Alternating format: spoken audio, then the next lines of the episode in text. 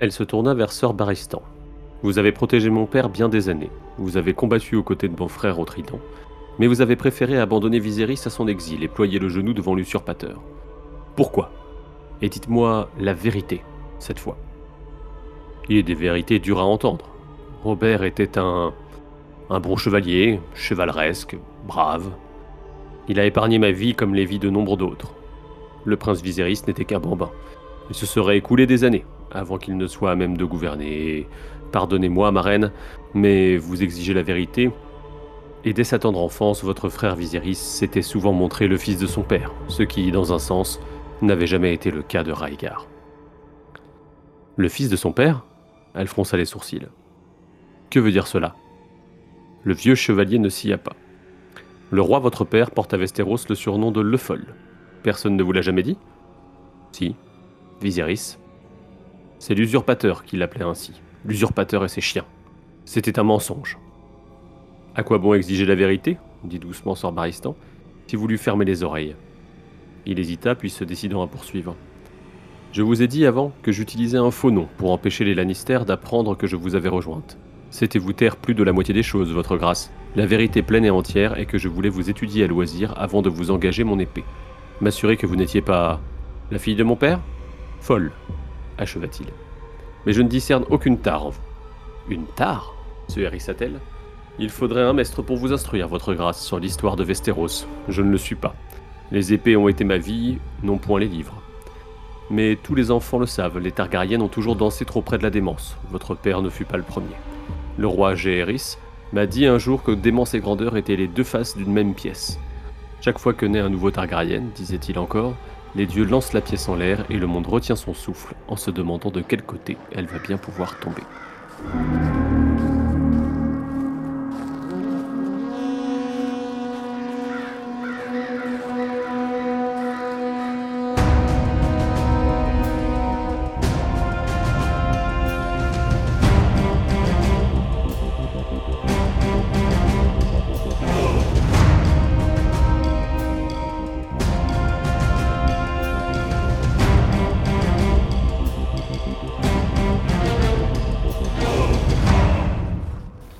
Bienvenue à vous qui nous rejoignez pour une nouvelle patrouille dans le son du mur. Euh, nous sommes au cœur d'une petite série de podcasts consacrés aux grandes familles influentes de, euh, de Feu et Sang, celles qui vont jouer un rôle dans House of the Dragon.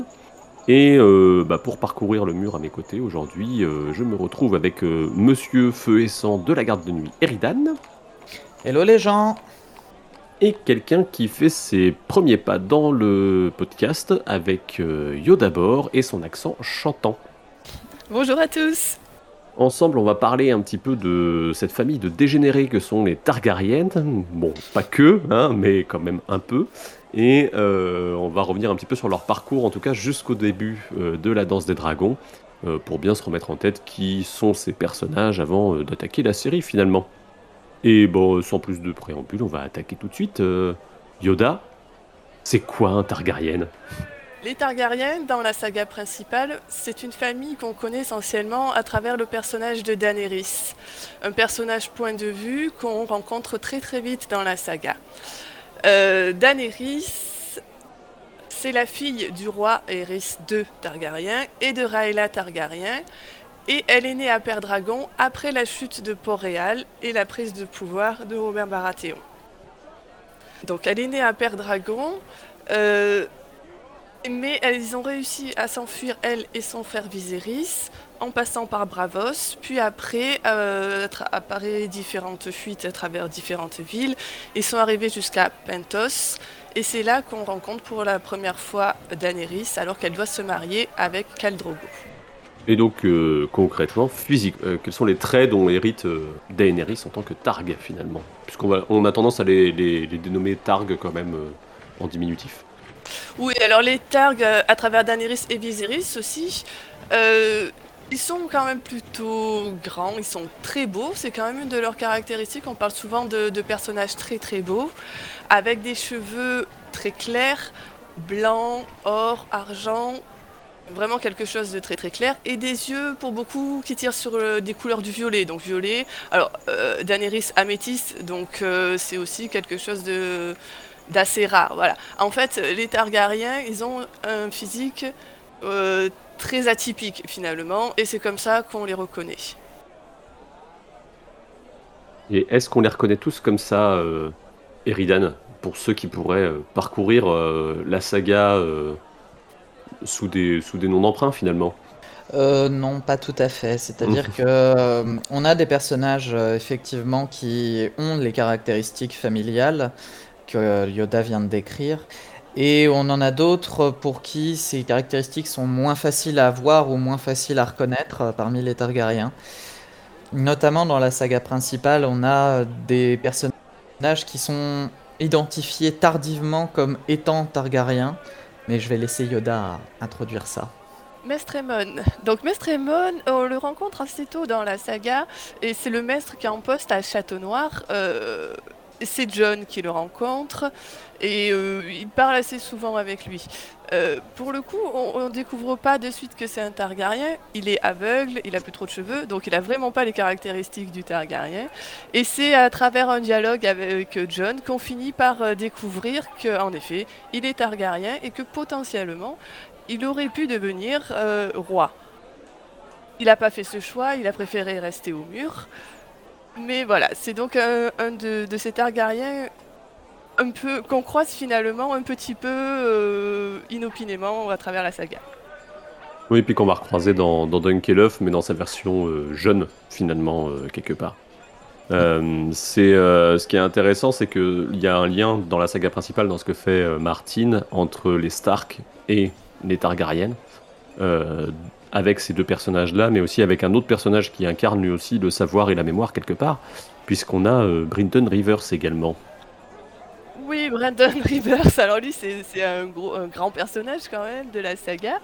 Euh, Brandon Rivers, Feu Sanglant, c'est euh, un des fils bâtards du roi Aegon IV, euh, qui va lui aussi finir au mur, où il va devenir euh, Lord Commandant de la garde de nuit, avant de disparaître au-delà du mur. C'est un personnage euh, qui, est très très mystérieux, voilà justement. Euh, on ne sait pas grand chose de lui, on pense qu'il a disparu, hein, euh, plus personne n'a jamais entendu parler de lui, jusqu'au moment où finalement c'est Bran qui va le, rencontrer dans une grotte au-delà du mur. Avec un processus de révélation qui est un peu similaire, je trouve, euh, du côté d'Aemon comme du côté de, de Bryndon Rivers. Il y a un espèce de dialogue avec un jeu sur les noms, sur la, la place qu'ils ont eue, euh, sur la relation euh, aux frères finalement, etc. Mm. Donc euh, quelque Oui. chose d'assez euh, d'assez similaire dans les deux cas. Après, la petite différence, c'est que John identifie réellement Aemon comme un Targaryen, alors que euh, Bran se contente de- Une d'appeler. petite explication et c'est le la- lecteur qui fait le lien, quoi. Exactement. Enfin, là Mm. pour le coup, Martin laisse juste tous les indices. Quelqu'un qui a bien le background en tête reconnaît le personnage, mais Bran lui-même n'a pas identifié qui était euh, Bryndon Rivers. Mais Oui, en même temps, et- bah, vas-y, Yoda. Oui, non, je veux dire que si pour un lecteur qui est pas du tout attentif, en fait, même je pense qu'il est, il est, il est pas reconnu, Brandon Rivers. Enfin, ça reste euh, un vieux monsieur qui est en train de prendre racine dans un, dans un barrage. C'est- c'est- Ben, c'est euh, c'est ma- c'est- marrant parce qu'en plus, euh, je pense que effectivement, il y, a des indices qui sont donnés pour ça, mais euh, là, une fois de plus, c'est l'in- l'intertextualité qui va répondre euh, à, cette question-là avec Mystery Night, donc la, troisième nouvelle de Dunkelhoff, dans laquelle il y a beaucoup, beaucoup, beaucoup, beaucoup, beaucoup d'indices pour t'amener à savoir qui est la corneille à trois yeux finalement dans Dance, puisque Mystery Night est sorti entre euh, A Fist for Crows et, euh, et Dance pour le coup.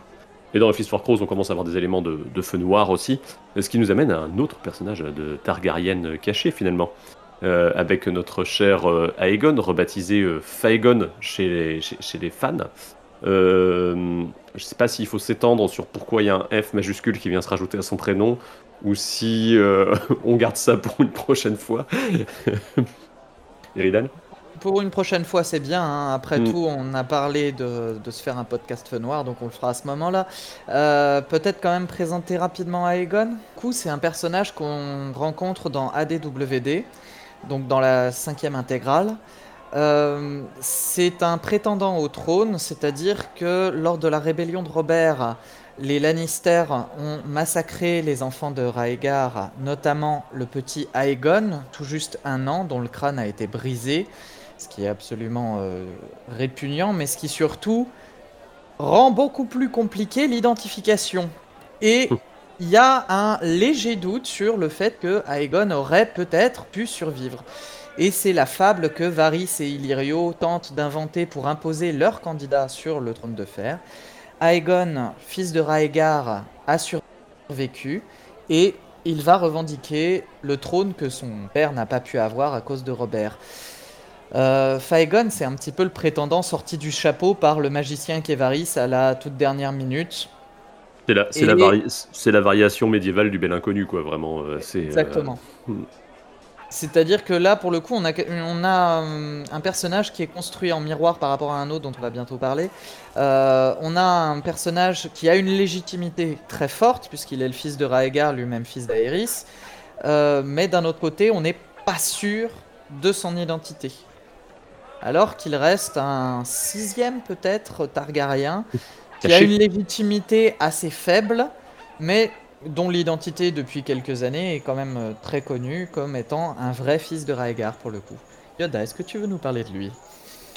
Ah oui, alors c'est de Jon Snow, bien entendu, quand on peut vous parler. Donc Jon Snow qui théoriquement est le fils d'Eddard Stark et de quelqu'un cette quelqu'un, voilà, on sait pas qui c'est, mais bon, euh, c'est pas, c'est finalement assez peu important, hein, puisque euh, Jon Snow est surtout le fils de Rhaegar Targaryen et de Lyanna Stark.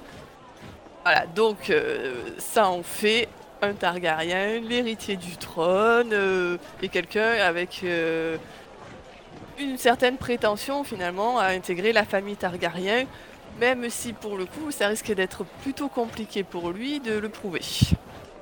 Bah, il a carrément pas les traits euh, caractéristiques des Targs, donc il y a quand même une question de, génétique qui se pose. Je sais pas si dans le. Parce qu'après, du coup, Martine fait encore une fois de plus, comme on l'a vu dans tous les autres podcasts, donc notamment sur, le, notamment sur les Vélarions, hein, par exemple. C'est-à-dire qu'il y a un processus de, de rétro-écriture où il va finir par euh, écrire du préquel euh, assez tardivement, enfin en tout cas lui donner une certaine densité assez tardivement. Et je sais pas si la question de la génétique, c'est. Enfin, de la génétique, il fait ce qu'il veut, c'est un monde inventé, tu vois, mais. Euh, chez John, on a quand même les traits caractéristiques des Stark, alors que j'ai l'impression que hériter des traits valyriens des Targaryennes, dans la plupart des cas, euh. C'est pas que ça coule un peu de source, mais c'est plus, plus rare de prendre les traits de quelqu'un qui n'est pas valyrien, quoi. Quand t'as un mariage valyrien avec quelqu'un d'autre, quoi, tu vois. Je sais pas, euh, peut-être tu pourras me. Non, non, non, ça dépend. C'est-à-dire mm. qu'on a, on a des cas de figure euh, divers et variés. Euh, notamment un que je trouve très intéressant, c'est celui du mariage de Dairon 2 avec une Martel, Maria Martel. Et il a quatre fils. sur ces quatre fils, on en voit vraiment deux dans la première nouvelle de Dunkelhoff qui sont à l'extrême opposé, c'est-à-dire que Baelor a pris les traits plutôt dornien de sa mère, ce qui affaiblit effectivement euh, sa légitimité aux yeux de certains, alors qu'à l'inverse, Maekar va vraiment prendre les traits valériens de son père, ce qui ne renforce pas particulièrement sa légitimité quand... Oh. Ah, bon, bref. On fera un podcast Maekar, mais, mais, il, nous il, nous manque Babar pour ça.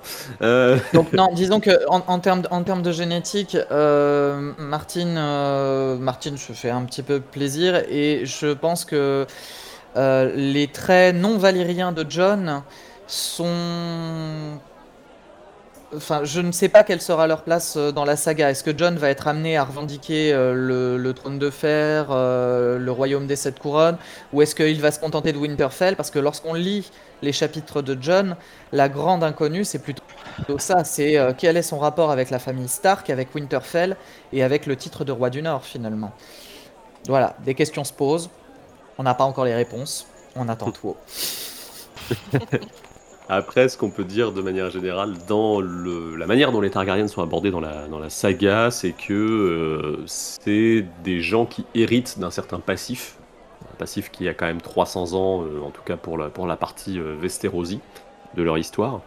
euh, et qui sont les derniers héritiers de cette chose-là finalement. Il y a- si, si jamais le- leur lignée s'éteint, les Targaryen c'est- c'est- s'éteindront définitivement quoi. Il y, a- il y en, aura plus après ça. Et c'est intéressant parce que c'est quelque chose, le, le- hérité de quelque chose de disparu ou en phase de disparaître. C'est euh, une thématique qui traverse euh, toute l'histoire des Targs. Euh, et je pense qu'Eridan, tu vas pouvoir nous parler un petit peu de Valyria par exemple. Entre autres, disons que quand on prend le point de vue historique, enfin, de- je veux dire ici historique dans l'histoire des Targaryens, comme tu le disais, on voit qu'il y a une vraie écriture de déliquescence de la part de Martine. On part d'un passé euh, assez rayonnant, à savoir Valyria, l'antique Valyria, euh, la puissance des seigneurs dragons, les sortilèges, la magie, les dragons en règle générale. Et petit à petit, tout ça s'éteint, tout ça euh, tombe, se, morcelle petit à petit. On va vers quelque chose de qui est à l'origine très glorieux, vers quelque chose qui est euh, bah, complètement tordu, complètement déformé, euh, et oui, dont il ne reste pas grand-chose. Donc, si on reprend justement l'histoire des Targaryens, euh, je vais pas dépasser la danse des dragons et House of the Dragon, mais on commence du coup par parler de l'antique Valyria, qui est une cité de l'Est, qui est l'une des rares à avoir maîtrisé les dragons. Donc les Valyriens sont célèbres pour ça, pour chevaucher des dragons. Ce sont pratiquement les seuls, en tout cas les seuls reconnus dans l'histoire.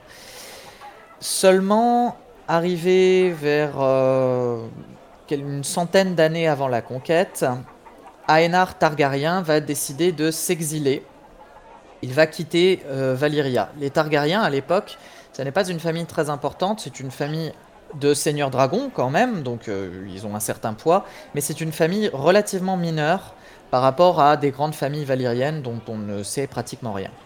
Et Aenar fait ce choix de s'exiler sur Père Dragon, qui est le poste avancé de, de Valyria vers l'ouest, mais ils ne se sont jamais développés au-delà de Père Dragon, les Valyriens, ils n'ont jamais tenté la conquête de Westeros jusque-là.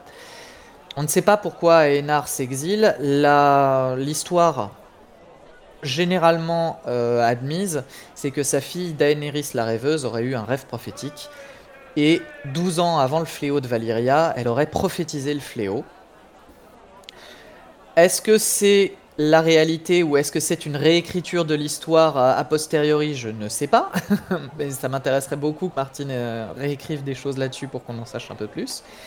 Euh, en tout cas, à l'époque, les Valyriens prennent ça comme un abandon de la part d'Aenar, comme une lâcheté, comme une faiblesse. Aenar est quand même suffisamment malin pour emporter avec lui toute sa famille, toutes ses femmes, euh, tous ses enfants, tous ses dragons surtout, ce qui est plutôt une bonne idée.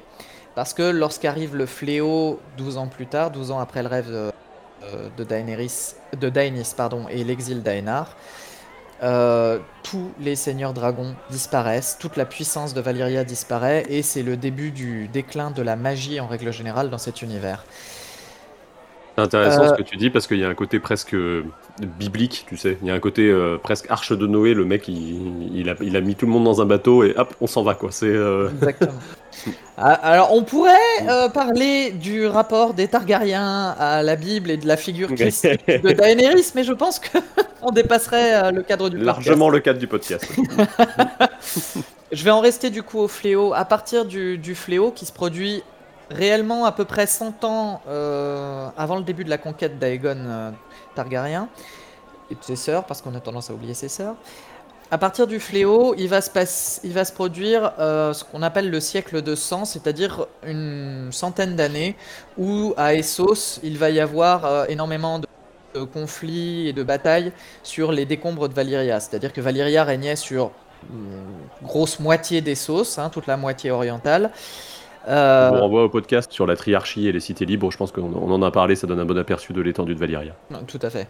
Euh, J'ai dit moitié orientale, c'est moitié occidentale d'ailleurs, pardon. Euh, donc tout ce qui est effectivement, comme tu le disais, tout ce qui est les cités libres, elles vont à partir de ce moment-là revendiquer l'héritage de Valyria ou au contraire euh, euh, le rejeter et euh, vouloir leur En indépendance les unes, euh, exactement, vouloir leur indépendance les unes par rapport aux autres. Donc il y a énormément d'affrontements. Les Targaryens à l'époque regardent toujours un petit peu vers Essos, mais ils restent quand même assez cantonnés sur leurs cailloux sur Père Dragon. C'est-à-dire qu'à l'époque, ils sont les seuls à avoir des dragons, mais ils n'en font pas un énorme usage. Valyria, jusque-là, avait une logique d'expansion, toujours plus, toujours plus, toujours plus. Les Targaryens, eux, vont rester très attentistes pendant le siècle de sang, jusqu'au règne d'Aegon Targaryen, qui, à un moment donné, décide que ça va bien les conneries et il va se lancer dans la conquête des sept couronnes. Donc c'est vraiment le premier Targaryen qui regarde vers Westeros et c'est le premier Targaryen qui entreprend la conquête euh, de Westeros et c'est une conquête éclair. Elle dure deux ans. Euh, Aegon enchaîne facilement grâce à son hégémonie euh, sur les dragons. Il va enchaîner rapidement toutes les, toutes les victoires. Tu es en train de dire que la puissance aérienne joue, quelque... joue un petit peu Je suis en train de dire que euh, la puissance euh, nucléaire joue un petit peu. Parce que quand tu es capable de faire fumer à Hall, c'est quand même que t'es pas trop mauvais, tu vois. Euh, bref, Aegon, oui, vraiment s'impose sur Westeros. Et par des mécanismes assez intelligents, il va réussir à imposer le règne des Targaryens sur Westeros ce qui permet d'établir une dynastie qui va durer environ 300 ans jusqu'au règne d'Aerys II et au début de la saga. Voilà, j'en dis pas plus pour le moment. Avec une petite continuité, on peut rementionner. On, on doit avoir un podcast sur le sujet, euh, sur le, statut d'héritier après Aerys II, et sur le fait que Robert Baratheon n'est pas non plus complètement pas lié à la famille Targaryenne pour pouvoir revendiquer le trône. Quoi. Donc on est quand même. Il, y a, une histoire de continuité. Il y a une rupture, mais il y a quand même une histoire de continuité. On vous renvoie euh, au podcast sur, le, sur les héritiers qui doit, euh, qui doit dater d'un petit moment, de, je pense, de deux ans bien tapés, mais euh, qui doit toujours être présent. ouais, mais comme il n'y a pas eu de nouveau livre. c'est ça. C'est toujours, très, actuel tout ça. Et du coup, euh, Yoda, le, ce qui se passe avec cette dynastie, c'est qu'ils vont s'installer à Port-Réal, mais euh, il y a un statut qui reste un petit peu à part, qui est ce, caillou, finalement, comme a dit Eridan, qui est, euh, qui est Père Dragon. Oui, peux nous en dire un petit peu sur ce statut, sur les endroits où ils vivent, finalement. Oui, donc il vient de Père Dragon. Euh, qui, est, finalement très très proche de Westeros. Euh, et, ça m'a toujours un peu étonné qu'il se soit. Euh, enfin, c'est vraiment un sujet, mais ça m'a un peu toujours étonné qu'il se soit installé finalement aussi près de Westeros en en ayant rien à faire finalement pendant tant d'années pour finalement un beau jour. Mais alors, pour une raison vraiment ça aurait été ça, ça aurait été autre chose, voilà, se lancer dans la conquête de Westeros. Donc bon, c'était un petit aparté. Donc euh, Père Dragon euh, reste quand même euh, leur château, leur caillou, auquel ils sont très très attachés. Et même si ils, installent leur capitale à Port-Réal, Père Dragon finalement, ça, reste un peu leur château de famille, on peut dire. Et, d'ailleurs, c'est confirmé par le titre de prince de Père, Dragon que va, euh, va avoir finalement plus ou moins celui qui est euh, l'héritier du roi. Donc euh, c'est un statut au début, c'était quelque chose d'informel, et puis ça a été formalisé. c'est donné, c'est un titre qui est finalement donné à, à l'héritier en titre du roi. Ça a été mis en place à compter du règne euh, d'Aénis, puisque euh, quand son, père était roi, euh, c'est Maégar qui était installé à Père Dragon. Maégar, par la suite, finalement, n'aura pas d'héritier vraiment direct. Ça, a été un peu son, grand drame, d'ailleurs, à Maégar, de ne pas avoir d'héritier. Et c'est finalement avec Jaehaerys que ça va être euh, formalisé, que le titre de prince de Père Dragon, ou de princesse de Père Dragon, puisque Rhaenyra le sera aussi d'ailleurs, euh, va être vraiment formalisé et que du coup euh, il appartiendra à la personne qui est donc censée hériter du roi qui est en place à ce moment-là. Eridan? Pour le cas du titre de prince de Père Dragon, euh, c'est exactement ce que vient de dire Yoda et je trouve important de rappeler que euh, Martin écrit dans un, dans un univers euh, inspiré de, de celui qu'il connaît lui, à savoir le monde anglo-saxon. Et en fait, c'est vraiment par la coutume, par la tradition qui va s'imposer au fil des années, c'est le fait de répéter une même coutume qui en fait euh, pas une loi justement, mais qui euh, s'établit comme une institution. Donc si le prince de Perdragon devient euh, une, une, institution, si ça devient le titre qu'on attribue à l'héritier, c'est bien par la coutume. Il n'y a pas une loi qui définit ça en réalité. Et on pourrait très bien transmettre le prince de Perdragon à quelqu'un qui n'est pas l'héritier. moi, je me suis demandé si ça faisait pas référence, tu sais, au... je, je viens de me faire une micro-recherche, par rapport à notre univers à nous, à tout ce qui est héritier de la couronne anglaise, du coup. Et notamment au fait qu'aujourd'hui, euh, le, prince Charles porte le titre de prince de Galles. Donc en plus, c'est un prince avec un dragon sur un drapeau. Euh, donc on retrouve quelque chose qui pourrait avoir inspiré Martine de ce côté-là. Après, je suis pas spécialiste donc euh, en monarchie anglaise, donc je sais pas si c'est un titre qui se transmet depuis un moment ou quoi que ce soit. Si, Ouais. Mais euh, bah, après, enfin, dans d'autres formes de monarchie, il me semble que dans la monarchie française aussi, il y a cette euh, volonté de, de, donner un titre à l'héritier et de lui permettre d'avoir non seulement des revenus en propre, mais aussi de, de commencer à régner sur un lopin de terre pour se faire un petit peu la main, tu vois. Bon, je simplifie légèrement, mais c'est un petit peu l'idée. Euh, d'ailleurs. Oui, puis ça se termine, ça se termine en nom commun pour le coup de la monarchie française, puisqu'on a le, cas du, dauphin en fait euh, qui existe, donc qui, euh, qui à la base est quelqu'un à qui on donne le dauphiné et qui se termine par devenir. c'est pas un nom commun, mais en tout cas qui on le désigne sous le nom le dauphin, l'héritier de la couronne française, quoi. Euh, d'ailleurs, on a une autre famille qui procède un petit peu comme ça. Euh, la famille Arin, elle a également un peu ce, fonctionnement-là. C'est-à-dire qu'on connaît tous les aériers dans lesquels ils vivent, où il y a les portes de la lune, etc. Sauf qu'ils ont un autre château en contrebas de la montagne, un château beaucoup plus ancien qui s'appelle bah, les portes de la lune, justement. Les Arin n'ont aucune imagination lorsqu'il s'agit euh, de donner des noms aux choses.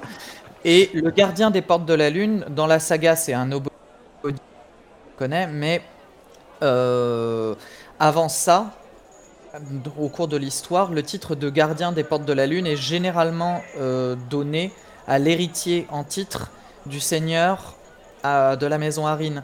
Donc on a vraiment euh, ce même fonctionnement chez les Harines, tout comme chez les Targaryens, qui est que le centre historique, le cœur de l'histoire de la famille, les portes de la lune pour les Harines et les Pères Dragons pour les Targaryens, est transmis au futur héritier. On a à la fois la rencontre du coup du, passé et de l'avenir qui permet de bah, commencer à positionner, à placer euh, l'héritier. Dans un tout autre registre, pour parler de Père Dragon, on parle de Port-Réal euh, également pour euh, la ville fondée par les, par les Targaryens, qui en anglais s'appelle du coup King's Landing, donc qui n'a pas tout à fait le même sens que Port-Réal, c'est-à-dire que c'est vraiment l'endroit où il a atterri, quoi. C'est vraiment la piste d'atterrissage des Targs, quoi, finalement. Et euh, faut imaginer les gens avec les petits bâtons, tu sais, qui, font des, signes pour que Balérion n'écrase pas leur maison. Et euh, du coup, sur Port-Réal, ce qui est intéressant, c'est que ça devient petit à petit, au fur et à mesure euh, de, de, l'histoire des Targs, un lieu de pouvoir. On va avoir évidemment le trône de fer, mais il y a un autre euh, élément dont, les, dont les Targaryens vont avoir besoin qui est euh, la religion dominante à Westeros et comment est-ce qu'on s'accommode de ça quand euh, finalement on a toutes les caractéristiques qui ne vont pas avec quelque part. Eridan? Ce que je trouve assez intéressant dans la conquête d'Aegon et derrière dans son règne, c'est la manière qu'il a eue de ne surtout pas toucher aux institutions qui existaient déjà. C'est-à-dire que euh, Aegon, il va prendre le pouvoir sur sept royaumes, et il va être beaucoup dans le laisser faire. Tant que vous êtes, euh, tant que vous ne vous opposez pas à moi, je ne vous crame pas vos têtes. En gros, on peut résumer sa politique comme ça. Et bien avec la religion, c'est exactement la même chose qu'il va faire. C'est-à-dire qu'il a de très bons rapports euh, avec les divers grands septons qui vont se succéder au cours de son règne. Il va leur rendre visite chaque fois qu'il passe par Villevieille. Et à l'inverse, les grands septons aussi vont se montrer très accommodants avec Aegon parce que bah, les Targaryens ont quand même une tradition héritée de Valyria qui est celle des mariages incestueux. Euh, doublement problématique dans le cas d'Aegon, puisque non seulement euh, le mariage d'Aegon est incestueux, mais en plus il est bigame, il est marié à ses deux sœurs. Ce qui n'est pas forcément très bien vu par la foi, il faut bien le reconnaître. Seulement, comme c'est Aegon le Conquérant, euh, qu'on connaît sa puissance, qu'on connaît sa détermination, les grands septons évitent de trop dire euh, Euh, on n'est pas trop d'accord avec le fait que vous soyez marié à vos deux sœurs, monsieur. Bon, je pense que tout le monde a Arenal dans la tête à ce moment-là quand même. hein, euh, Exactement. Arenal, la bataille du champ de feu, enfin, à un moment donné, euh, si les ne- ça, Ouais. si les Hightowers se sont pas mouillés à l'époque de la conquête euh, face à Aegon, c'est pas pour rien.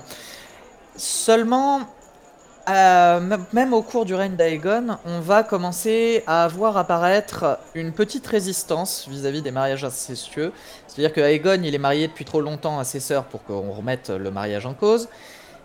Mais par contre, ses héritiers, eux, la question du, mariage incestueux va commencer à se poser. Et quand il commence à se poser, le grand septon fait savoir qu'il n'est pas trop fan du mariage incestueux pour Maegor, notamment. Et que euh, lui, il préférerait largement que Maegor se marie avec, bah, je sais pas, bah, ma nièce, tiens, par exemple. C'est une Hightower, tiens, quelle surprise. Au cours du règne d'Aegon, au final, il va pas y avoir trop de problèmes avec la religion parce que euh, Aegon est très soucieux, il fait très attention à ça. Par contre, au cours du règne d'Aenys et derrière au cours du règne de Maegor, il va y avoir bah, le premier grand défi qui va être lancé à la famille Targaryen, à savoir euh, la guerre de la foi. Le grand septon est beaucoup plus vénère euh, au cours de ces années-là. Et euh, Aenys a la très bonne idée de marier son fils à sa fille, ce qui ne plaît pas du tout au grand septon, qui va vraiment soulever l'ensemble du royaume contre Aenys. Et euh, le règne d'Aenys se finit dans la déchéance la plus abjecte. Parce qu'en plus de ça, Aenys est un roi beaucoup plus indécis que ne l'était son père Aegon, et il n'arrive pas à se résoudre à utiliser ses dragons pour imposer son pouvoir. Ce qui n'est pas le cas de Maegor le Cruel, qui lui va euh, ben, mettre le royaume à feu et à sang, c'est le cas de le dire, et qui va brûler tout ce qui se dresse devant lui, hein, concrètement, parce que Maegor est une grosse brute. Maegor J'aime- va régner... Pardon, vas-y. Non, non, non, c'est juste des histoires de. On n'est pas d'accord avec, euh, avec le fait qu'ils se marient entre eux. Tu sais, ça fait un peu, euh, pour le coup, aussi monarchie anglaise, je trouve. euh, Il y a un côté un peu gossip, genre, ah non, ils se, ils se, ils se- marient quand même entre frères et sœurs, c'est pas terrible. Ça, ça me rappelle le mariage de Margaret et, euh, avec, euh, je sais plus comment il s'appelle, euh, Anthony Machin, là. Euh, tu- Vraiment, le mec a regardé The Crown et c'est sa seule référence, quoi. Mais, euh, du coup, ça me fait vraiment un peu, ça me fait vraiment un peu cet effet-là. Tu sais, des gens qui sont pas, sont pas d'accord, mais prendre les armes, tu sais, au début, c'est vraiment juste, euh, on parle dans leur dos et après, après ça dégénère, tu vois. Mais bon, en même temps, c'est Maegor, donc ça dégénère forcément, tu vois. Ça dégénère mais, forcément. mais bon, voilà, il y a petite parenthèse. Et du coup, Maegor, il va régner 6 ans et 66 jours. Je pense que Martine fait totalement exprès. hein. On Mmh, reparle d'influence biblique, on n'y échappe Mmh. pas quand on parle des targs. Et euh, après Maegor va arriver un roi très important qui va réussir à mettre fin à la guerre de la foi. Il faut dire qu'à cette époque, la foi est complètement épuisée euh, parce que Maegor les a quand même méchamment savatés, on peut le dire comme ça. Peu. Et ce roi, c'est Jaehaerys, euh, qui va avoir le plus long règne de toute la dynastie Targ, qui va être appelé le conciliateur, parce que vraiment, il hérite d'un d'un royaume divisé, et il va réussir, à force d'intelligence et de persévérance, de fermeté, mais aussi de subtilité, à euh, recoller les morceaux de ce royaume. Avec la foi, au cours du règne de Jaehaerys, on a des rapports qui sont à la fois tendus, fermes, euh, très surveillés. C'est-à-dire que Jaehaerys va vraiment s'impliquer euh, auprès de la foi pour qu'ils adoptent sa doctrine, qu'on appelle la doctrine de l'exceptionnalisme. Et cette doctrine, on peut la résumer simplement. euh, les Targaryens sont des gens qui sont à part du reste de l'humanité. Du coup, eux, ils ont le droit de se marier entre eux. Et les autres, non. Bande de péants. voilà, en gros, on peut le résumer comme ça. Cette euh, doctrine va s'imposer au fil des années. Et Jaehaerys va vraiment surveiller que la foi ne puisse plus, n'ait plus les moyens euh, mm, de se révolter à nouveau contre sa dynastie. Bah, notamment en interdisant tout ce qui est guerrier, tout ce qui est désordre guerrier, quoi. C'est le plus important en fait. Mm. Euh, Enfin, vraiment, un des accomplissements de Jaehaerys, c'est d'arriver à euh, imposer cette idée que c'est le trône de fer qui doit protéger la foi et les fidèles, et ce n'est pas à eux d'avoir des ordres militaires, des ordres armés. voilà, on pourrait dire à Cersei qu'il serait bon qu'elle révise un petit peu son histoire parce que ça lui ferait pas de mal. À un moment donné, quand tu armes la foi, tu sais très bien que tu es en train d'armer une puissance qui va te dépasser. Mais Cersei n'est pas très au courant, malheureusement pour elle. Euh, la foi, juste derrière, la foi ne va plus jamais euh, représenter un problème politique pour les Targaryens, a priori de ce qu'on en sait. On sait qu'il va y avoir un petit regain sous Baelor le Bienheureux, qu'on appelle le roi Septon. Mais la foi n'est Qui va donner le septuaire de Baelor. Exactement. Mais la foi ne va plus représenter une menace à partir de ce moment-là, à partir du règne de Jaehaerys. Ce que je trouve intéressant dans tout le rapport des Targaryens avec la religion, c'est qu'ils vont réussir à renforcer cet aspect qu'ils sont exceptionnels, justement, d'où la doctrine d'exceptionnalisme, que ce sont des dieux vivant sur Terre, qu'ils euh, sont les seuls à pouvoir se marier entre eux euh, et à pouvoir euh, avoir des dragons. Et tout ça, ça me renvoie un petit peu bah, à l'Égypte, en fait, où on avait justement des pharaons qui avaient des mariages incestueux et qui étaient considérés comme des dieux vivants sur Terre. Et pour les inspirations historiques, je ne suis pas la personne la mieux placée pour en parler. Du coup, Chris, est-ce que tu veux nous en dire un peu plus? Bah, euh, je vais essayer de remplacer Babar hein, sur ce, sur ce point-là. ça, va, ça, va être très succinct. Euh, si jamais les petits points dont on va parler, même euh, celui dont tu viens de parler, Eridan, vous intéresse, on vous renverra une fois de plus au, au mystère du trône de fer, tome 2, sur les inspirations historiques, écrit par du coup euh, euh Babar des Bois et euh, des NDM pour leur petit pseudo du forum, quoi. Euh, sur, bah, effectivement, sur les sur l'Égypte, évidemment, on a la dynastie des Ptolémées et ça, Martine dit clairement qu'il s'en est inspiré pour les Targaryennes. ça participe à deux choses, d'une part, l'orientalisme qui, qui, qui, qui entourent un petit peu les Targaryennes et leur représentation, orientalisme qu'on va retrouver notamment dans tout le parcours de Daenerys. Euh, donc avec vraiment quelque chose de très essosie, avec des, une, suite de clichés remaniés, mais une suite de clichés quand même, quoi. Et euh, d'autre part, ça va participer au côté antiquisant de la, de, des Targaryennes.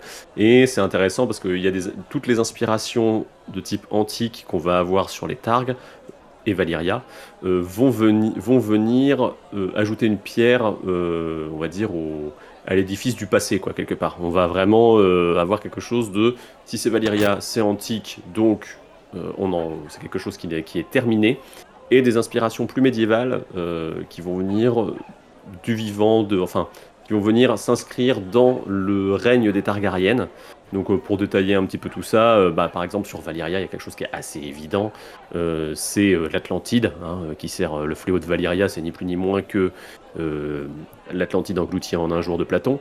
on a la manière dont sont, dont sont, organisées les familles à Valyria. Alors, si je dis pas de bêtises, il y en a 40, parce que Martine aime bien faire les choses en grand. voilà, qui vont se battre entre elles avec quelque chose qui rapproche vraiment de la période de la République romaine. Et euh, dans, quand tu en parlais tout à l'heure, il y avait quelque chose qui me qui me qui m'a marqué, c'est quand tu as parlé de Daenis la rêveuse qui euh, donne euh, le signal du départ de, de, de, Valyria. Il y a quelque chose de Cassandre là-dedans, donc vraiment de la guerre de Troie. Donc effectivement la chute de Troie, la chute de Valyria. Donc en fait, Martin prend plus ou moins toutes les chutes Atlantide, Rome, Valyria. il fait une compile et Atlantide, Rome, 3 pardon. Il fait une compile et ça donne Valyria quoi. Donc on a, vraiment ce, Hein on a l'impression d'un DJ quand tu dis ça, DJ Martin. ah, DJ Martin avec les inspirations, c'est à peu près ça. Euh, donc ça c'est vraiment pour le, passé des Targs où on va vraiment avoir tout ce, tout ce côté antique. Et euh, côté, euh, côté, on va dire, dynastie telle qu'elle est décrite dans Feu et Sang et puis dans, dans Tuoyaf, donc le, les origines de la saga. On va avoir des choses plus médiévales, donc euh, bah, il y a un parallèle qui est assez évident, c'est Aegon le Conquérant, Guillaume le Conquérant. Au-delà du fait qu'ils ont tous les deux le mot conquérant à coller à leur nom, euh, on, a quand même l'idée d'arriver, de prendre possession finalement de, toute une, de tout, un, tout un pays, tout un continent, et puis les parallèles entre l'Angleterre et Westeros sont quand même assez nombreux, je pense. Euh, voilà, la différence, c'est que Guillaume a quand même des, euh, des prétentions, euh, on va dire pas plus. enfin, il a des prétentions légitimes au trône d'Angleterre, ce qu'Aegon n'a pas forcément. Lui, il a juste un gros dragon. Hein. on, est vraiment sur ce niveau. Et puis deux sœurs qui ont aussi des gros dragons. Donc, du coup, ça, ça, ça joue. Voilà, donc, je pense que c'est assez succinct, mais Martine le revendique quand même. Il y a un deuxième parallèle qui revendique, mais alors qui date un petit peu, euh, qui est euh, le parallèle entre euh, et Aliénor d'Aquitaine dans l'idée d'avoir une, je pense, une reine vraiment euh, protectrice des arts, euh, qui a une Ah. cour euh, vraiment qui va, euh, qui va avoir des, des- des- oui, qui va vraiment euh, être un mécène quelque part un peu. Euh, je pense que c'est ça le point que cherche euh, Martine, mais c'est une, c'est- quelque chose qu'il avait dit en 2006, donc il y a maintenant euh, une quinzaine d'années. Euh, donc euh, c'était le tout début. Il commençait vraiment à écrire sur Alysanne et sur et sur euh. C'est même dans un papier où euh, est marqué Good Queens et euh, Rhaenyra est cité. Donc on est vraiment sur le début de, euh, de, de- de son écriture des Targaryennes. Et puis dans les choses plus récentes, euh, puisqu'on est dans la période de promotion de House of the Dragon, euh, il a eu quelques mots sur la période qui l'avait inspiré euh, comme, euh, comme, euh, il a eu quelques mots sur la période qui l'a inspiré pour la danse des dragons, qui est l'anarchie anglaise. Donc ça, il en a parlé un petit peu au Comic Con de, de 2022, donc il y a quelques semaines. L'anarchie anglaise, qu'est-ce que c'est? Bah, Je vais juste vous donner le, petit truc, je suis pas spécialiste, hein, mais globalement, le roi anglais meurt, donc Henri Ier Beauclerc. Son neveu Étienne de Blois s'empare du trône, et euh, cela se fait aux dépens de l'héritière légitime et désignée, qui est Mathilde Lampresse, donc la fille du défunt roi. Je pense que ça vous rappellera quelque chose, vite fait. Ouais, légèrement. Voilà, voilà. Donc, j'ai pas le détail de la guerre, mais je pense que c'est un point qui est peut-être traité dans le, dans le bouquin de, de Babar et des NDM. Ça m'étonnerait que ça ne le soit pas. Oui, Euh, voilà, une fois de plus, on vous renvoie euh, pour les, tout ce qui est inspiration historique à tout ça. Et euh, on va revenir sur, euh, sur Westeros finalement, euh, pour parler un petit peu de ce qui fait bah, la puissance guerrière des Targaryennes au moins, jusqu'à la danse des dragons, qui sont finalement les gros dragons. Yoda. Des dragons, oui. Alors, les dragons, euh, finalement, tout le monde voit à peu près ce que c'est. hein. Euh, ça a des ailes, c'est gros, ça crache du feu. Ah, attention, attention, attention, est-ce qu'il y a quatre ou deux Mais pattes alors, le hein nombre de pattes, Ah. je ne me prononcerai pas là-dessus. Chacun en pense un peu ce qu'il veut. Euh, et c'est quand même un, gros symbole de la maison Targaryen. Euh, euh, ils sont arrivés à Dragon avec leurs dragons. Euh, ils ont réussi à conserver Balerion, qui était né à, à Valyria. Ils ont des dragons qui sont nés sur Père Dragon, Vagar, Peraxès. Euh, et puis ils ont, quand même conservé ce, gros gros symbole, puisque finalement on en arrive quand même à la danse des dragons. Euh, ça montre bien quand même à quel point euh, ça, les représente. C'est sur leur, bannière, euh, leur blason, c'est un dragon. Ils, ont, ils ont toute une iconographie qui tourne autour du dragon. C'est ch- chaque, enfin chaque, beaucoup d'enfants Targaryens a son propre dragon. Ils sont liés à eux. Alors, un, dragon n'a pas qu'un seul dragonnier tout au long de sa vie, donc on peut pas vraiment dire que euh, se, représente. Mais quand même, euh, je, trouve que euh, le, dragon c'est un petit peu leur symbole et quand on voit finalement dans la saga principale qu'on en arrive à un point où le dragon n'existe plus jusqu'à ce que Daenerys réussisse à les, faire éclore, euh, ça montre bien quand même à quel point euh, la famille Targaryen est liée au dragon et quand même assez indissociable de ce symbole-là. Et puis il y, a quelque chose qui est intéressant dans l'écriture de Martin, c'est le, le rapport. euh, il va désigner aussi bien un dragon, l'animal, qu'un personnage Targaryen, avec parfois le terme dragon, mais c'est quelque chose qu'il applique à toutes les familles. Il va parler des lions pour Oui. les Lannister, il va parler des loups pour les Stark, Oui. mais euh, une fois de plus, le, le- le lien animal, j'ai- tendance à dire, quand il y a un animal sur le blason, c'est une grande famille et elle va être désignée de multiples façons par le biais de son blason dans l'écriture. quoi. Tout à fait. Ridan, tu voulais dire quelque chose? Oui, oui, il y a un lien particulier entre euh, le dragonnier et son dragon. On a effectivement, Yoda disait quelque chose qui me paraît intéressant. Elle disait que euh, un dragon pouvait avoir plusieurs dragonniers au cours de sa vie. C'est vrai. Ceci étant dit, euh, on n'a pas spécialement de cas de figure où un dragon accepte deux dragonniers en même temps. Et c'est important. Alors, plusieurs personnes peuvent chevaucher un dragon en même temps. Ça, ça a déjà été fait. mais il y a toujours le dragonnier en titre et un passager. Par contre, lorsque un dragonnier, comme Geoffrey Velaryon par exemple, monte sur un dragon qui n'est pas le sien, même si le dragon est habitué à Geoffrey parce que euh, X raisons, euh, l'expérience se finit généralement assez mal pour, euh, pour le dragonnier. Bref. Mais ça, c'est- ça, quelque chose qu'on a déjà vu, je trouve, un peu dans euh, la saga principale. Tu vois, il y a le, le cas Cantine Martel, par exemple, euh, avec, euh, avec les dragons, où on se rend compte que effectivement, il y a, il y a la mère des dragons et puis il y a les autres, quoi. C'est, moins, c'est moins, il y a la mer des dragons et il y a les autres. Je pense que il y a peut-être effectivement, euh, on peut le penser, c'est ce que croient les personnages en tout cas. Il y a peut-être un lien entre euh, le sang targaryen et les dragons. Le sang targaryen permet très certainement de euh, chevaucher des dragons. Daenerys, pour le moment, elle, a, elle est montée que sur Drogon. hein. Elle est pas, elle a pas Mm. chevauché les deux autres. Ce Ils serait intéressant.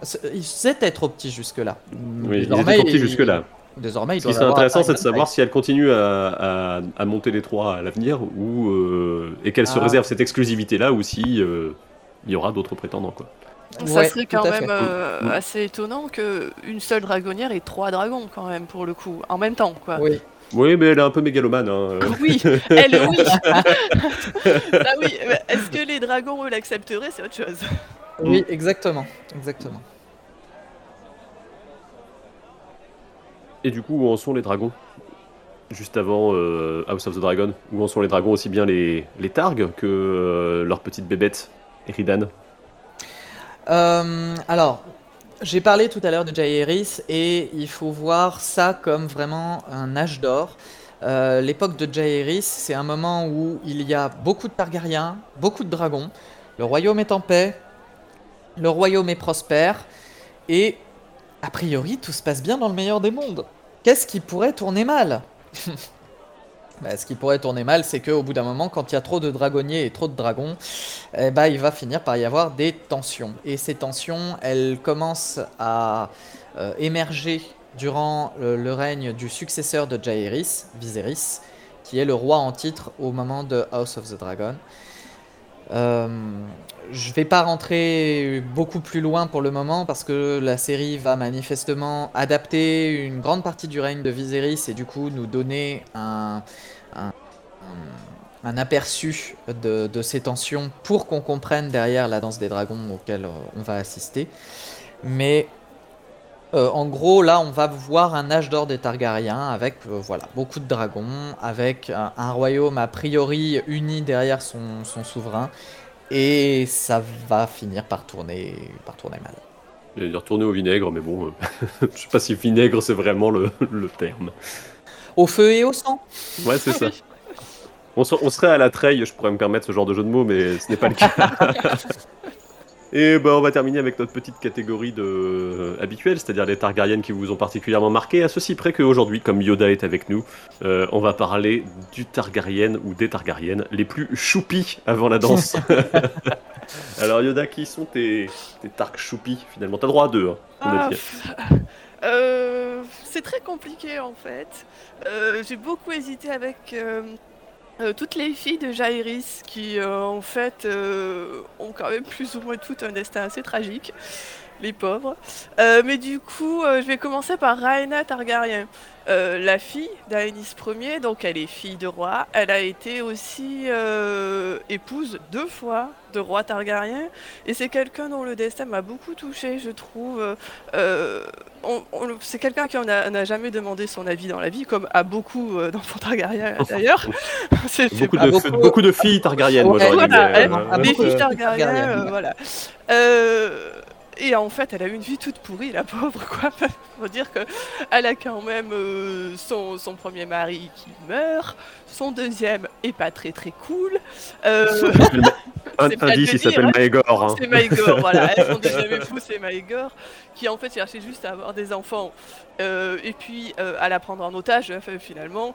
Elle finit par se marier avec un pauvre type en fait, hein, un petit peu. euh, Andrew Farman, dire. pas pour dire, mais bon, c'est quand même un peu un nobody, enfin un petit peu quoi. C'est rien du tout. Euh, on comprend. On aurait dû, on aurait euh, dû t'inviter plutôt toi qui résume la vie des Targaryens, c'est formidable. c'est ça.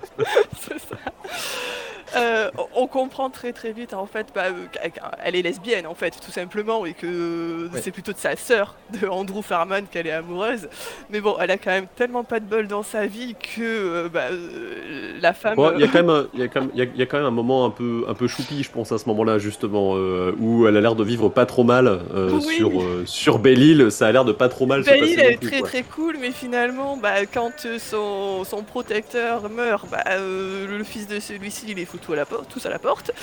Donc voilà, elle finit par atterrir sur Père Dragon. Euh, et sur Père Dragon, euh, son, Une séquence géniale de feu essence, le moment où elle est sur Père Dragon. hein, mais, euh, Oui, voilà, elle est avec sa fille et puis toute sa petite Enfin, cour. c'est- euh, c'est voilà. pas choupi, hein, mais. Non, c'est pas vraiment choupi, mais- en fait. mais- en fait, C'est chou- horrible. C'est pas choupi, mais c'est euh, c'est une séquence qui est très bien écrite où il y a des gens qui meurent Oui, tout à mystérieusement. fait. Alors, toute cette Mm. épidémie de mort mystérieuse, oh, j'ai pas envie de la spoiler parce que je vous dis, si, lisez-la. Lisez-la parce qu'en fait, c'est c'est très très. euh, drôle. Voilà. Non, c'est pas drôle, c'est tragique. C'est ah, tragique, c'est tragique, voilà. Mais euh, voilà. Euh, elle finit sa vie euh, un peu toute seule, euh, un peu malheureuse. euh, Non, elle finit pas sa vie toute seule, elle finit avec Oh, le, le- avec, avec, le le Tourelle dans une espèce de rela- euh, dans Voilà. une espèce de relation d'amitié euh, à. Arenal. Pour une Ça, fois, ça. Arenal, ça se passe de manière un peu sympa. Je veux dire. Non, euh, non, non, non, moi je pas ça comme ça. Moi je trouve qu'au contraire, la malédiction d'Arenal, elle a déjà tellement frappé Raena avant que ce qui se passe Oui, ça. après, ça, Ouais. compte plus, tu vois. C'est ça, c'est ça. puis- Bon, euh, elle finit quand même un peu toute seule, elle, en Arénal qui est gigantesque, puisque bah, quand ce monsieur Tourelle finit par décéder, bah, elle y habite toute seule euh, dans Arénal, Oui. une grande, grande maison. Un fantôme de plus, un, fa- un- un Un fantôme de plus finalement pour reprendre ça. ce qu'on disait la dernière fois sur Arenal. euh, la mort de sa fille est pas très très rigolote non plus, hein. Euh, mais au moins elle en a une des deux qui meurt pas. Enfin, ou du moins euh, qui ne meurt pas tragiquement. Bon, ça veut dire qu'elle a fini par mourir en effet.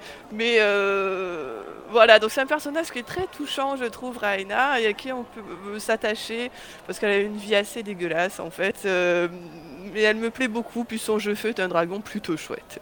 Voilà. Eridan Je pense que le personnage de Raena, c'est l'un des plus actuels que Martin a écrit, c'est-à-dire que bon, dans la construction de Feu et Sang, il avait déjà écrit toute la danse des dragons 5 ans avant, il avait déjà écrit euh, tout le règne de Viserys 5 ans avant aussi, euh, Aegon, Maegor, euh, tout ça c'était déjà bien calé, mais vraiment c'est le règne de Jaehaerys qu'il a écrit le plus récemment, et je trouve que ça se ressent beaucoup à travers le personnage Oui, de, aussi. de Rhaena. Euh, Notamment, je pense qu'on aura l'occasion d'en reparler d'ici quelques mois, quelques années, je ne sais pas. Mais je pense qu'il y a toute une thématique euh, autour de la place de la femme à travers le personnage de Raena que Martin avait déjà suggéré, mais pas encore complètement abordé. Et c'est très intéressant à lire ça dans Feu et pour. Et tu en as un deuxième du coup, euh, Yoda. Bon, alors mon deuxième, c'est plus pour le troll qu'autre chose, mais c'est euh, Vaegon Targaryen. un Oh des- non, oh si, non. si, si, si, si. C'est un Vas-y, des... justifie-le. Donc Vaegon Targaryen, c'est le, le quatrième fils du roi Jaehaerys et de Alysanne Targaryen. Euh, c'est aussi euh, le, le seul qui survit finalement. Alors on sait pas comment il finit par mourir, c'est un peu dommage parce que vraiment c'est un personnage que j'aurais adoré euh, en apprendre encore plus.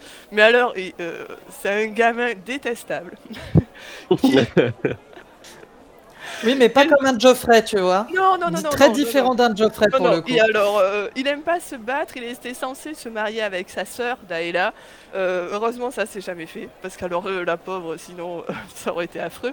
Donc, c'est un petit gamin qui, a- qui, qui aime pas se battre, qui aime euh, les études, qui, qui aime les livres, qui aime tout ça. Alors, il se fait humilier aux entraînements, euh, tout le monde le déteste, parce qu'en plus, il a un caractère de cochon, quoi. Et euh, bon, il va finir à la citadelle pour devenir archimestre. C'est euh, le grand maître Elissar qui finalement suggère ça à, euh, à euh, Elisar qui est aussi un personnage que j'aime beaucoup. Voilà. Mais y a-t-il des personnages que tu n'aimes pas finalement Ah, Si, elle aime pas Jaehaerys. oui, Ah. je tiens pas des masses à Jaehaerys, euh, parce que je trouve que c'est une, une personne qui, est... qui a rien compris à ses enfants. Voilà. Pas qu'à ses enfants, à vrai dire, mais Non. oui, oui, j'aime bien ton point de vue, Yoda. voilà. On aura l'occasion d'en reparler, je pense, un jour de Jaehaerys. Bref. Oui, oui, oui, je pense que c'est vraiment un personnage qui mérite qu'on s'y attarde dessus. Bon, bah, Egon, il y a honnêtement pas grand chose à dire sur lui, hein. Euh, mais c'est. C'est ju- c'est juste que c'est un Targaryen qui aime bien lire les livres, en fait. C'est un Targaryen qui aime bien euh, lire des livres, qui finit à la non, citadelle, qui ne meurt pas euh, d'un seul coup, quoi, voilà. Et puis attends, à la, à la citadelle, en plus, il devient l'archimestre euh, bah, des mathématiques, hein, concrètement. Donc, euh, qui peut l'apprécier? La personne que personne n'aime, en fait, c'est ça. Est-ce est-ce- est-ce que George R. R. Martin évacue un trauma de professeur de mathématiques C'est euh, possible, oui. Alors c'est un peu rigolo parce que euh, il est sous-entendu que c'est un peu lui qui a, qui a donné l'idée du Grand Conseil de 111 pour la, la succession de Jaehaerys. C'est quelque chose qui, qui va tout à fait avec le personnage, je trouve. Et euh, en tant que... Bah oui, il a fait. il- il- je pense que lui, il doit voir ça de manière très mat, du coup. Genre, ah, ça Oui. plus ça, moins ça, du coup, ça doit marcher si jamais je fais ça, quoi. Voilà, c'est ça. Donc on peut dire qu'en fait tout est de sa faute. non, je. Mais euh, euh, finalement, il aurait pu être roi. Euh, c'était étant donné que c'était le, le seul fils euh, qui est Vivant. vivant, voilà. mais, mais bon, euh, est-ce qu'il a pas voulu Est-ce qu'on lui a pas proposé Ça, on ne sait pas trop. Mais euh, c'est quelqu'un qui reste un peu dans l'ombre et euh, du coup, bah, on n'apprend pas trop de saleté sur lui finalement, ce qui est peut-être pas plus mal. Et donc Ouais. euh, voilà. Mais en même temps, euh, il y a un parallèle euh, tout trouvé avec un personnage dont on a parlé au début du podcast, qui est Mestre Ouais. Aemon, euh, qui Tout du coup fait. euh, se, fait, se fait proposer la royauté et la refuse pour préférer euh, la citadelle finalement. Oui, Par oui, quel oui, pouvoir et- ont les livres sur vous Euh, Je trouve qu'il se, se, se rapproche vraiment. Alors bon, euh, a l'air plus sympathique hein, dans le fond, mais euh, peut-être que en fait Vagon, euh, s'il avait fini au mur, aurait eu un cœur d'or lui aussi. Sait-on Ah. jamais hein. Non, non, il se contentera du masque, ça, su- ça suffit comme ça. Ouais. Il n'y a pas de dragon, lui d'ailleurs, c'est un peu. Non, non, non, il est connu pour ça d'ailleurs. Vaegon le sang dragon. Et toi, Aiden, t'as un, petit arc choupi ou pas? Alors, avant la danse, hein, on est bien d'accord. Ouais, avant la danse, ouais. Euh, pff, ça va être compliqué. Et puis bon, moi je suis quand même réputé pour euh, réussir à réciter la généalogie Targaryen à l'envers. Donc je les aime un peu tous. C'est compliqué d'en sélectionner qu'un seul euh, dans le lot. Bah, puisque je trouve qu'on n'a pas assez parlé d'elle jusqu'à maintenant et que c'est quand même un personnage important, je, je vais dire Alizane. C'est vraiment le choix de la raison, c'est le cas de le dire. Mais euh, je vais dire Alizane parce que c'est. Enfin, c'est la bonne reine, quoi. Juste, elle reste la bonne reine tout au long de sa vie et.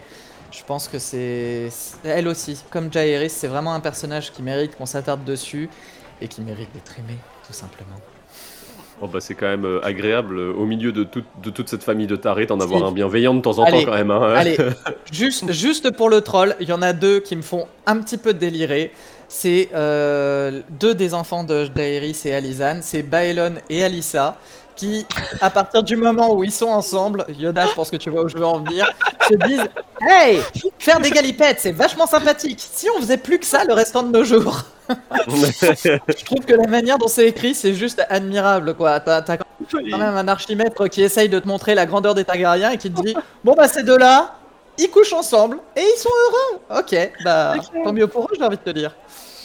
Un couple qui a été très heureux d'ailleurs, j'ai l'impression, et, euh, et finalement des couples heureux, ça court pas les rues non plus. hein. Donc, euh, Mais à partir du moment où tu mélanges des, des histoires de, de dynamique de pouvoir et de choses comme ça, pff, des Bien couples sûr. heureux régnants, c'est un peu compliqué. ouais, ouais, ouais.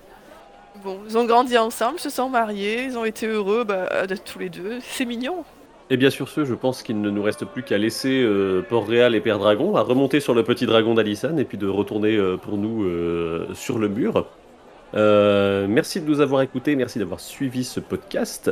Euh, si vous avez aimé cet épisode, n'hésitez pas à le dire en commentaire si c'est sur YouTube ou sur notre blog ou venir nous rejoindre sur le forum, qui sait. En tout cas, euh, partagez-le à vos petits copains. Vous pouvez toujours nous suivre sur les réseaux sociaux, Facebook, Twitter, Instagram, YouTube, Twitch, on fait tout un tas de choses.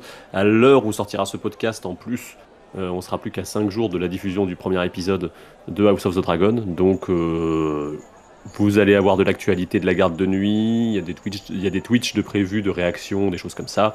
Euh, N'hésitez pas donc à nous suivre. Et euh, bah, sur ce, euh, on vous donne rendez-vous pour un prochain podcast de la garde de nuit, cette fois un peu plus tard. Bon, il y aura peut-être des lagardez-vous de, de, de Shao euh, qui traîneront par là dans la période, mais sinon, on vous donne rendez-vous plutôt à la fin de l'année. Euh, pour le podcast sur Sansa qu'on tease à chaque fois décidément il va vraiment falloir le faire On va pas Et, pouvoir passer euh, à côté mince. c'est ça. Euh, et puis si ce podcast sur les Targaryens vous a intéressé, que vous avez raté les autres de toute la série euh, des grandes maisons, eh effectivement vous pouvez reprendre depuis euh, les Vélarions, euh, passer par les Hightower, euh, ensuite on a fait la Triarchie, Arenal, les Essaims, on termine avec les Targaryens. Et euh, bah, on vous dit à bientôt sur le mur. Ciao ciao Au revoir les gens. À bientôt Thank you.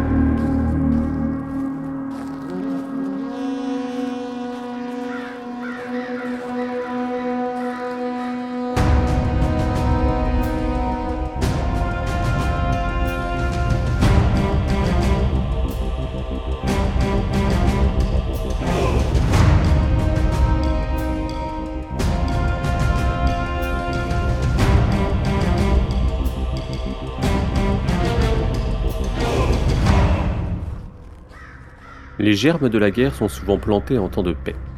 La sanglante lutte pour le trône de fer qu'on connaît sous le nom de Danse des Dragons, livrée de 129 à 131, a pris racine un demi-siècle plus tôt, durant le règne le plus long et le plus paisible dont ait jamais joui un descendant du conquérant, celui de Jaehaerys Ier Targaryen, le conciliateur.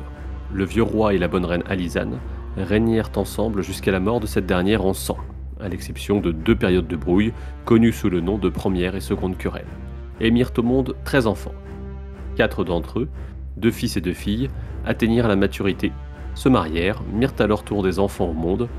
Jamais, jamais auparavant, ni depuis, les sept couronnes n'avaient été bénies, ou affligées selon certains, par une telle abondance d'altesse princière targarienne.